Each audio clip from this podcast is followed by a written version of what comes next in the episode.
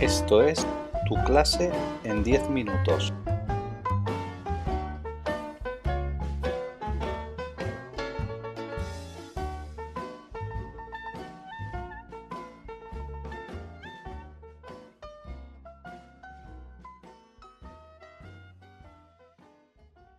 Hola, soy una estudiante de último curso de Educación Infantil y Primaria y a continuación os voy a presentar este texto del podcast ¿A dónde va la escuela? Que tiene por título Mentoría y Mentores, enseñar a vivir a los más jóvenes.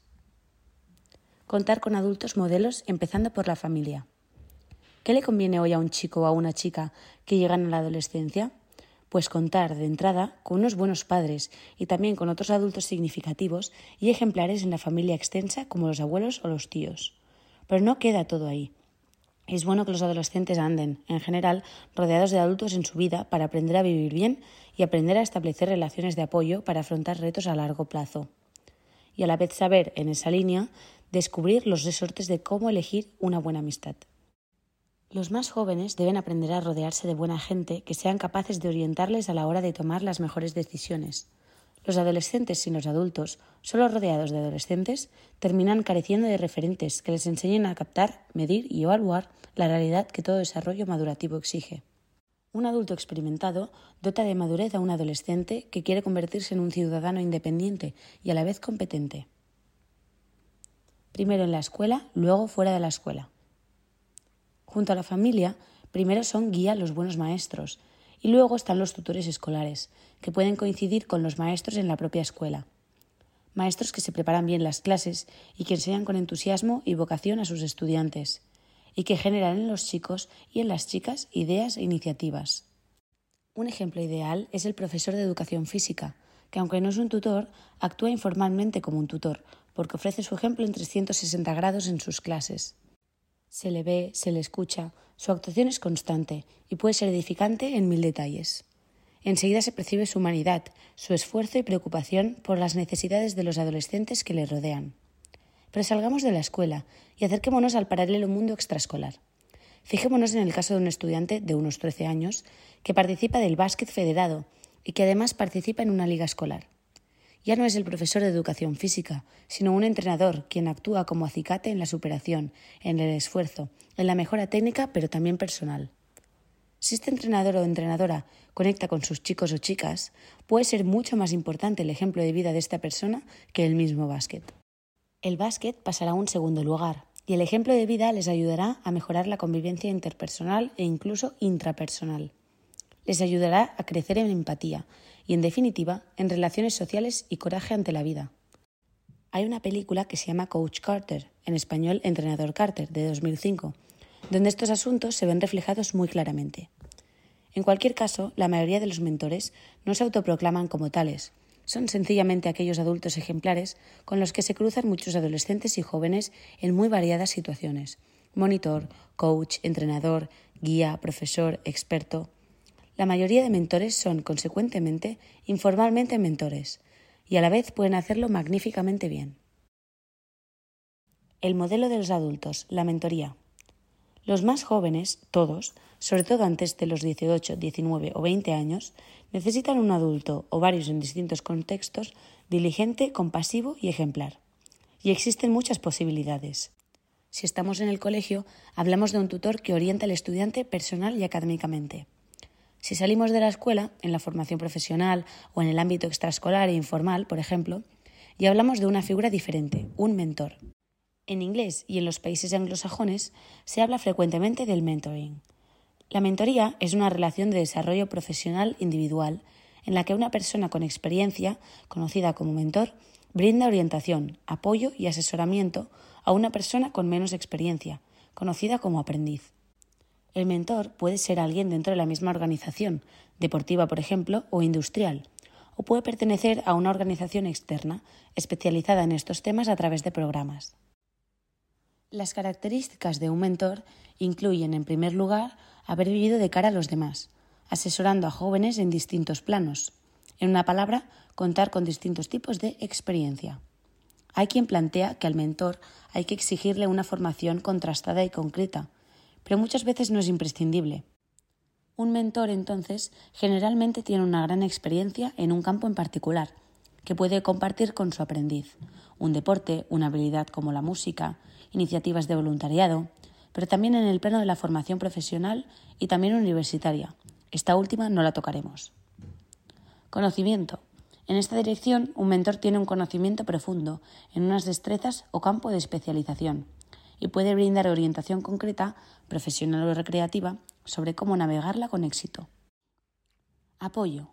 Un mentor, sobre todo, es una persona que brinda apoyo personal, empuje y aliento para su aprendiz, ayudándolo a desarrollar la confianza y la autoestima que necesita ese discípulo sin edulcorar la realidad y planteando las dificultades que pueden surgir. Consejo.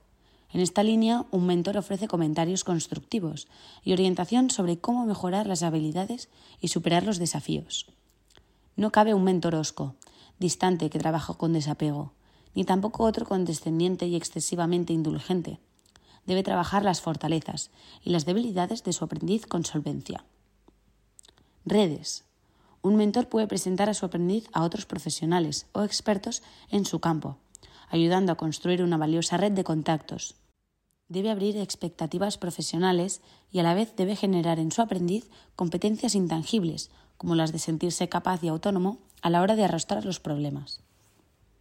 En este contexto, el mentor ha de generar una progresiva mayor confianza en su aprendiz a partir de la entrevista uno a uno.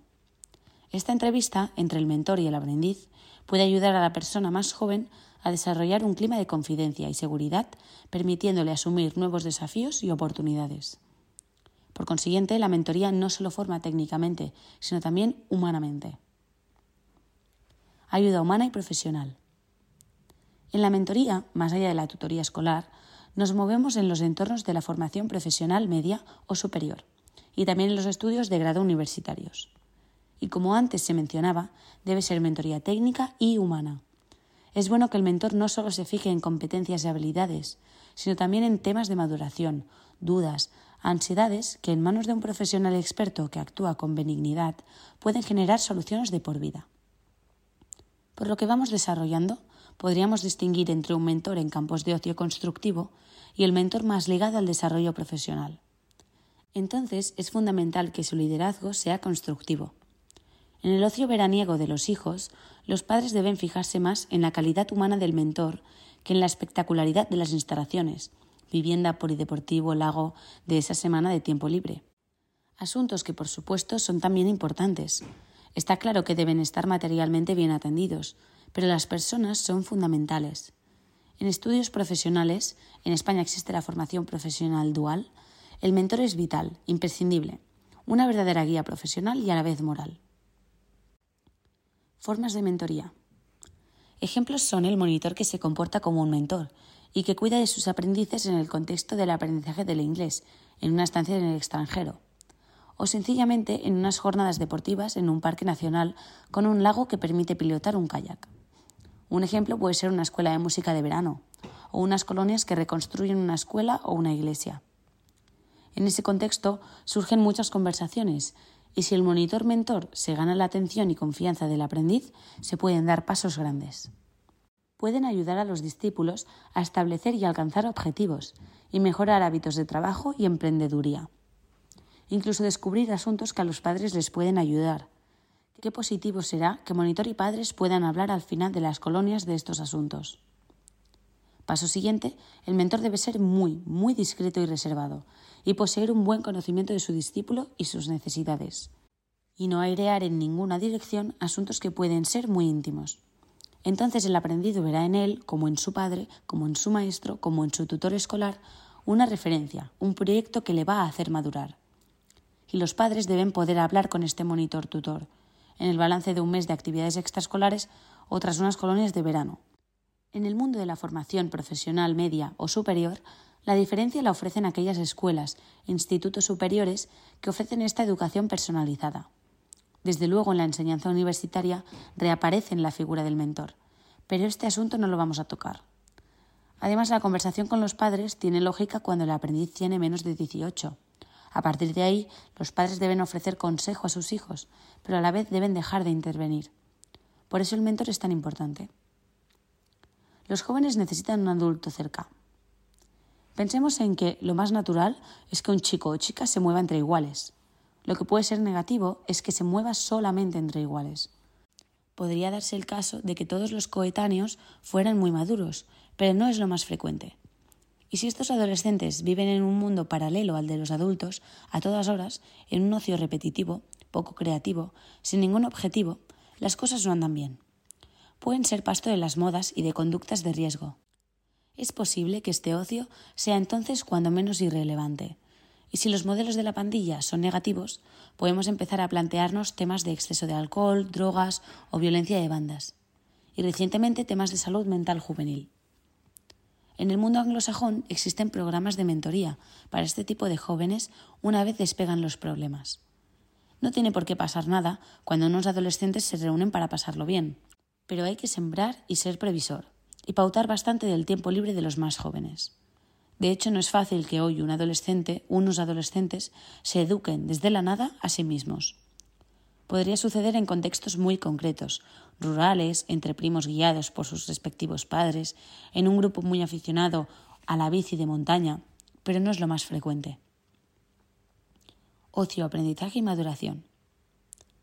Está muy estudiado que un ocio constructivo ayuda a madurar, a progresar en habilidades sociales mientras se aprenden lenguas, artes, deportes, profesiones. Pensemos que muchos músicos salen de una buena escuela infantil o juvenil de música. Sin embargo, se atienden menos a una realidad. Los monitores de estos ámbitos extraescolares, si son adultos maduros, pueden hacer progresar a sus discípulos. Pueden ayudar a sus aprendices a responsabilizarse desde la afición al fútbol, al teatro, a la naturaleza, a la solidaridad. Aprenden muchos contenidos nuevos, pero sobre todo aprenden a vivir, a ser resilientes, a superar la decepción, la frustración.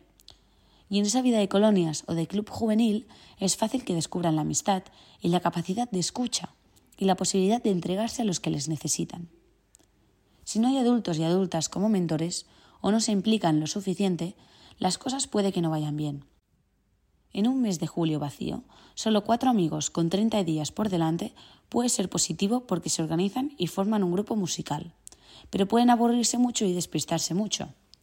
Los padres y los tutores deben estar atentos, hablar y entenderse.